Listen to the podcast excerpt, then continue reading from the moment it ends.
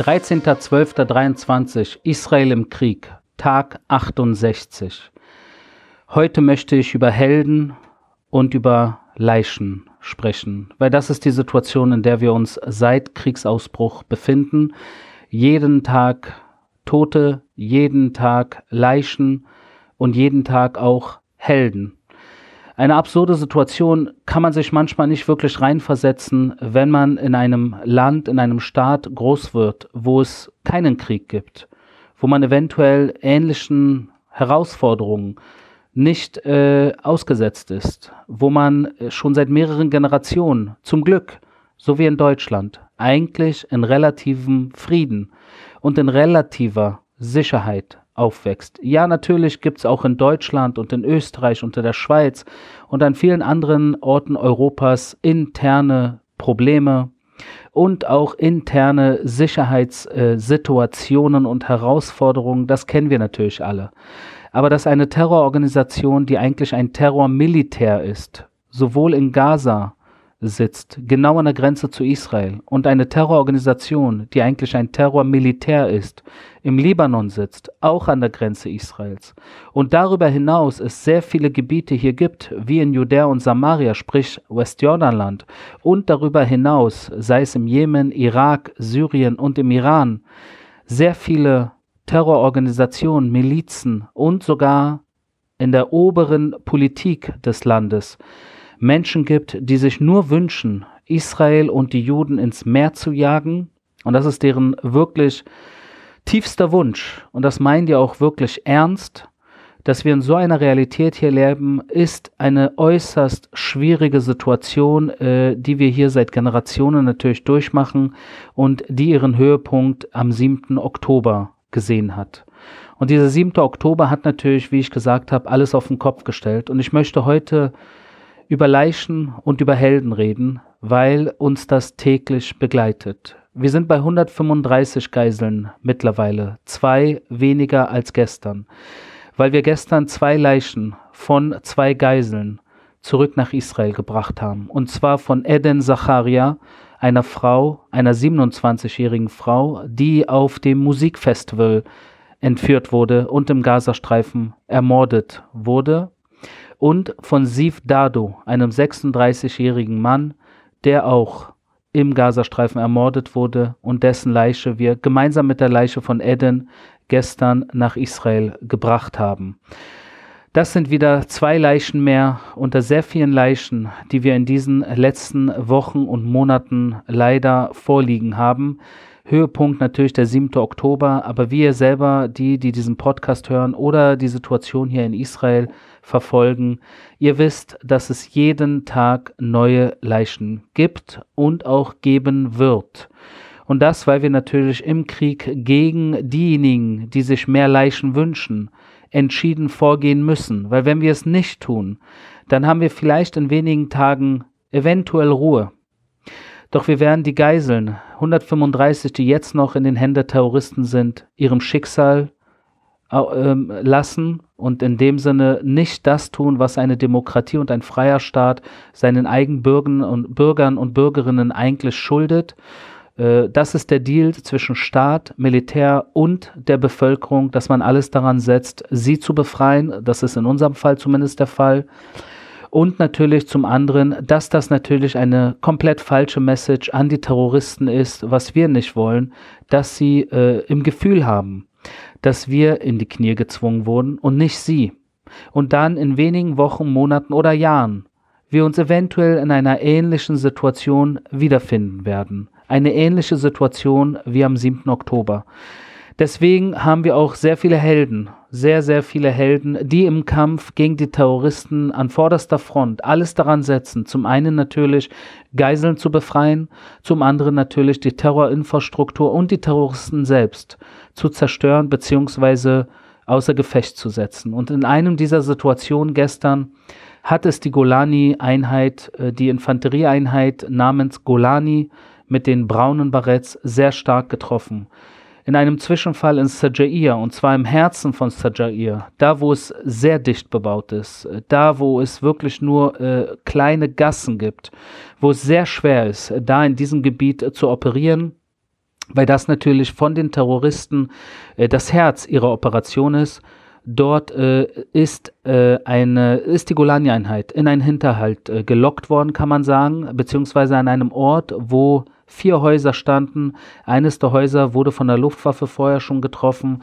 Und in einem der anderen Häuser, wo die Soldaten reingegangen sind, um zu gucken, ob dort eventuell Terrortunnel oder äh, Terroristen sich aufhalten oder Waffendepots oder ähnliches Zeug, was natürlich mit Terrorinfrastruktur unter Hamas verbunden wird, dort beim Betreten dieses Hauses dann natürlich äh, in einen Hinterhalt äh, gegangen sind und äh, dort im ersten Fall direkt vier Soldaten getötet wurden und dann natürlich äh, die gesamten äh, anderen, äh, äh, der, der weitere Zug, der dort war und auch aus der Luft, gab es dann natürlich äh, Hilfe. Man ist vorgerückt äh, und hat versucht natürlich diese Situation zu klären. Und bei diesem Vorrücken in diesem Haus und in dieser, in diesem engen Gassen kam es dann zu weiteren Situationen, wo noch weitere Offiziere und Soldaten der Golani-Einheit getroffen wurden und getötet wurden.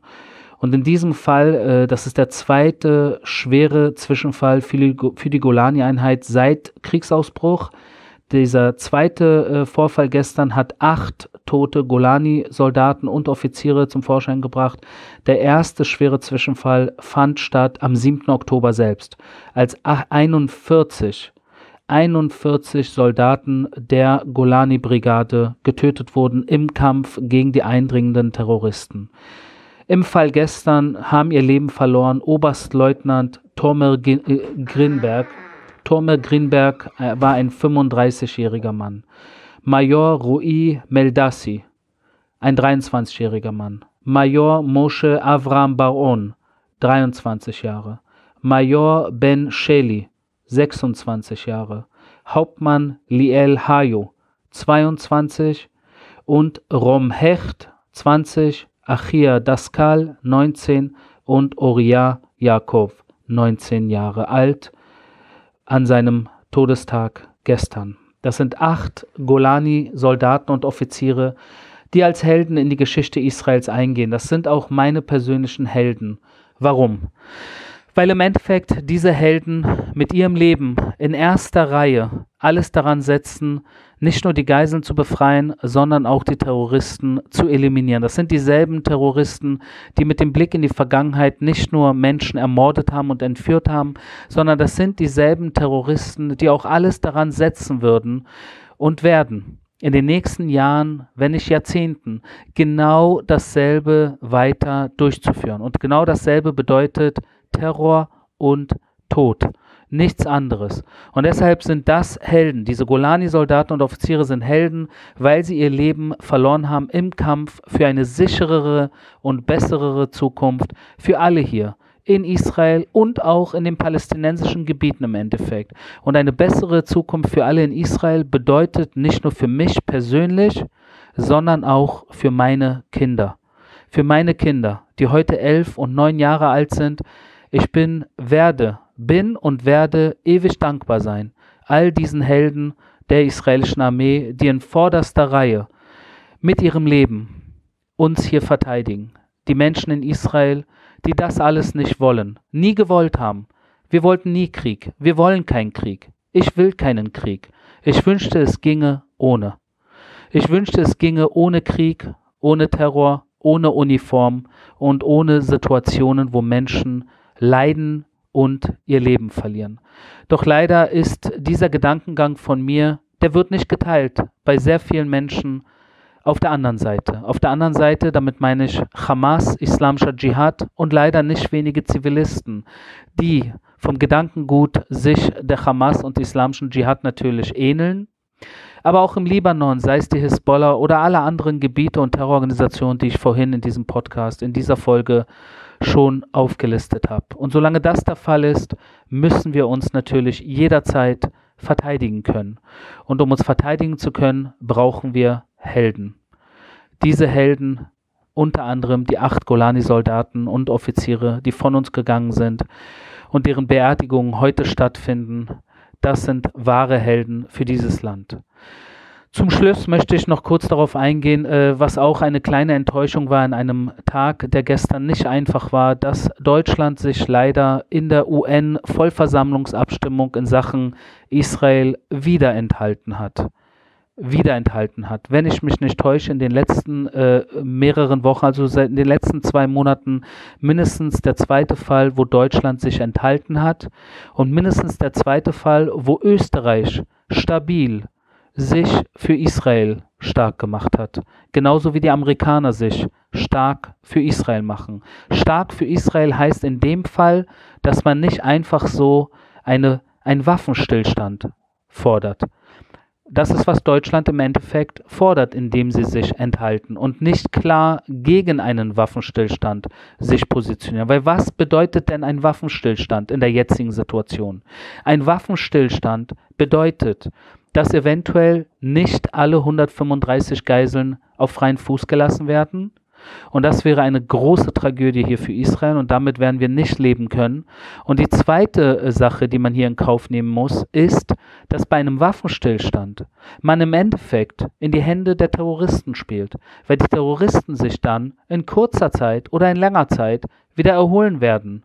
Sie werden sich erholen, werden sich neu positionieren und in wenigen Wochen, Monaten, Jahren sind wir wieder am 7. Oktober angelangt, weil die Terroristen werden Terroristen bleiben.